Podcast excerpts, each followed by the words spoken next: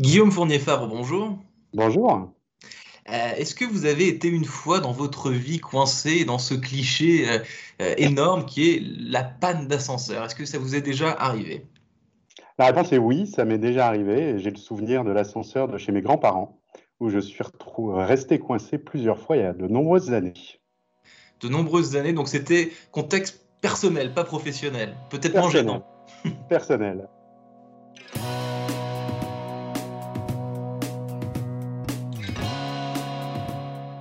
Bonjour à tous et bienvenue au Talk Dessineur du Figaro en visio aujourd'hui avec mon, invité Guillaume Fournier, Favre, DG France de Connaît, société finlandaise spécialisée dans les ascenseurs et président de la Fédération des ascenseurs. Par ailleurs, ma première question n'était pas évidemment pas anodine. Euh, pardonnez ma curiosité, mais est-ce qu'on a une statistique concernant ce fameux cliché euh, de la panne d'ascenseur? Dans quelles circonstances ça arrive le plus souvent et pourquoi? Qu'est-ce qui, cause cette fameuse panne d'ascenseur que tout le monde, que ce soit dans un contexte personnel ou professionnel, redoute un peu? Alors, euh, il y a en France un peu plus de 500 000 ascenseurs hein, qui sont en fonctionnement. Ils réalisent plus de 100 millions de trajets par jour. Donc, c'est quand même un moyen de transport qui est le plus utilisé euh, en France. C'est aussi le plus sûr hein, en termes d'accidentologie. Alors, la question des pannes, évidemment, elle est bien connue et au cœur de, beaucoup de questions. On n'a pas de statistiques précises pour vous dire combien il y a de pannes chaque année. On estime en, moyenne à 3 par appareil et par an. C'est une moyenne, donc c'est pour ça qu'il faut s'en méfier. Et la cause des pannes, dans deux tiers des cas, ce sont les portes. Parce que les portes, c'est un, un, organe en mouvement.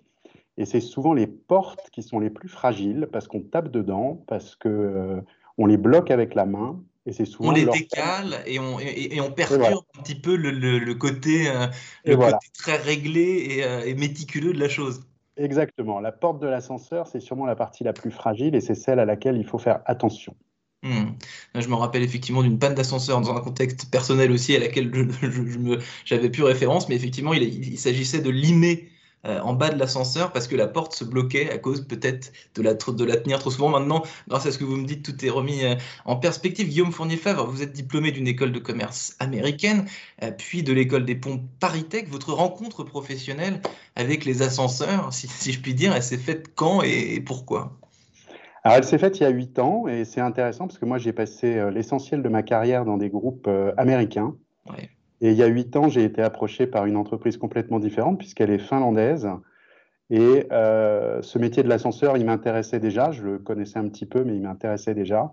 Et ils m'ont proposé de franchir le, pas et de rentrer dans cette industrie qui est absolument passionnante.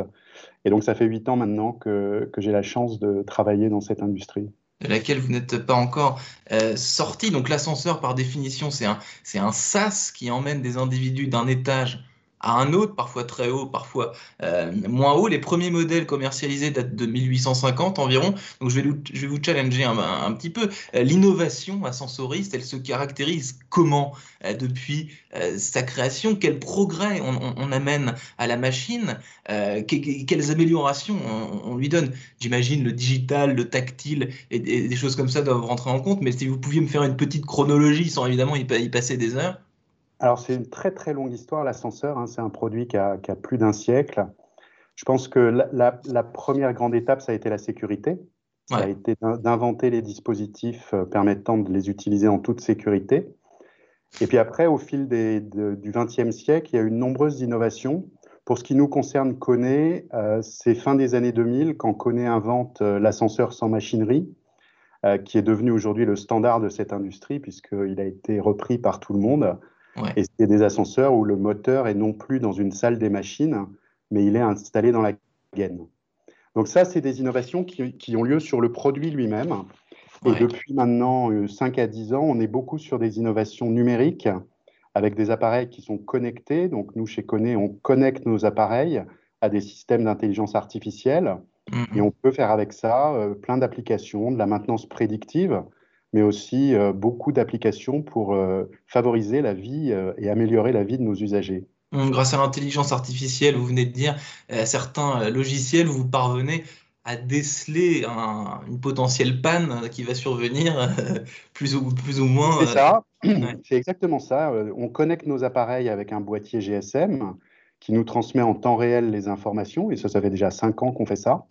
Et on analyse toutes ces données sur le cloud à travers des algorithmes, et on essaye de détecter, et d'ailleurs ça marche assez bien, puisque les résultats en termes de fiabilité sont très bons. Hmm. On analyse les, les, pannes avant qu'elles arrivent, et nos techniciens euh, reçoivent les informations pour intervenir. Donc un bon ascenseur, on vient de le dire, au tout début, à la, création, c'était de s'assurer qu'il amène un individu ou plusieurs individus à bon port, qui, qui fonctionne de façon euh, technique, que la technique soit irréprochable. Un bon ascenseur, aujourd'hui, donc avec le digital, euh, l'intelligence artificielle et tout ce qu'on vient un peu de décrire, c'est quoi? C'est celui qui ne tombe jamais en panne, c'est celui euh, qui va plus vite que les autres, c'est celui qui vous fait pas attendre, parce que dans certains, certaines entreprises, il y a trois ascenseurs qui se font face, et donc parfois on peut l'attendre très très longtemps. C'est l'ascenseur le, qui, qui, fait rêver, si je puis dire. Ah. Aujourd'hui, c'est lequel Prendre l'ascenseur, c'est une expérience. C'est une expérience qu'il faut rendre tous les jours la plus euh, fiable, la plus sûre d'abord, évidemment, hein, la plus fiable, mais aussi la plus agréable possible. Et donc, nous, ce qu'on essaye de faire, c'est que l'expérience, ça soit à la fois visuelle. Hmm. On met, on met aujourd'hui sur le marché des ascenseurs qui ont des designs, qui sont connectés avec du numérique à bord, avec des décorations.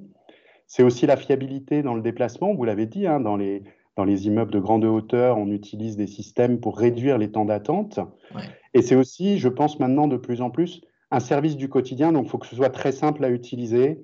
Il faut qu'on puisse l'appeler avec son smartphone. Il faut qu'on puisse être informé s'il est euh, en panne. Et donc, il faut travailler sur tous ces services du quotidien, puisque voilà, les gens veulent que ce soit un service qui soit fluide.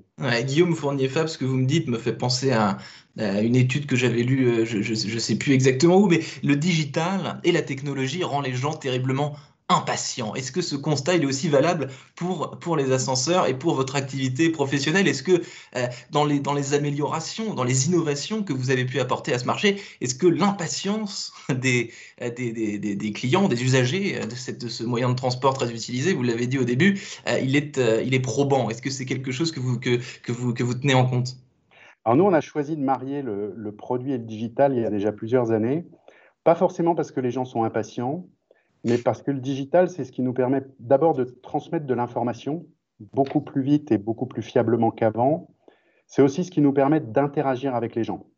Mmh. Quand vous êtes un, usager, on va interagir avec vous en vous informant, en vous permettant d'appeler l'appareil. Mais quand vous êtes aussi un exploitant immobilier, un syndic ou un, un office HLM, le digital, c'est ce qui vous permet de surveiller votre flotte d'ascenseurs et de vérifier à tout moment qu'elle fonctionne comme vous le voulez. Et c'est ça mm. aussi ce service digital. C'est pas que de l'impatience, c'est de l'efficacité. Mm. Euh, oui, a priori, euh, enfin, les gens normalement constitués préfèrent attendre un peu plus longtemps l'ascenseur, mais que, le, que ce dernier ne tombe pas en panne. Ça, ça paraît. Ça, paraît évident. Dernière question, euh, Guillaume Fournier-Favre. l'ascenseur n'est pas spécialement Covid compatible en, ce moment pour des raisons évidentes. Est-ce que vous avez des feedbacks des, des, clients qui vont en ce sens? Est-ce que vous avez imaginé d'ores et déjà euh, à court terme, parce qu'on espère évidemment que cette crise sanitaire ne va pas durer euh, perpétuellement. Est-ce que vous avez des, lancé des initiatives, des, conseils, euh, des modes d'emploi, je ne sais pas, des choses comme ça? Alors, il y a eu deux, étapes. pendant le confinement, on, a tous travaillé sur les bonnes pratiques d'usage, essayer d'être seul, essayer de réserver l'ascenseur aux personnes qui en avaient le plus besoin. Et en parallèle, on a commercialisé, nous, des solutions touchless, donc qui permettent de ne pas toucher au bouton, on a commercialisé des, purificateurs d'air pour permettre de renouveler l'air dans les cabines. Et on utilise maintenant sur nos nouvelles cabines des nouveaux matériaux euh, antibactériens, antimicrobiens, notamment pour ce qui est les mains courantes. Donc pour que quand vous touchez la main courante, euh, les matériaux qu'on utilise permettent d'éliminer une majeure partie des risques de contamination. Donc oui, on a pris ça très au sérieux parce que dans un immeuble de trois étages, vous pouvez toujours vous dire qu'il y a une alternative, prendre l'escalier. Mais dans Votre pire ennemi Non, c'est un, un, collaborateur. Un... Mais dans les grandes tours, il a fallu qu'on s'adapte et je pense que ce qu'on a proposé à nos clients, c'est ce qu'on appelle nous santé et bien-être. C'est des innovations technologiques et des innovations matérielles qui permettent de. On va, on va pas pouvoir l'éliminer, mais on va pouvoir en tout cas rendre l'expérience beaucoup plus sûre. Exactement. Et de, part, enfin de traverser cette crise sanitaire dans, euh, dans le meilleur monde qui soit, avec le moins de, euh, de risques possible. Merci infiniment, Guillaume Fournier-Favre, d'avoir répondu euh, à mes questions. Je vous dis à très bientôt dans l'ascenseur ou alors en présentiel. Au moins, bonne, excellente journée à vous. Merci Quentin de votre accueil et bonne journée.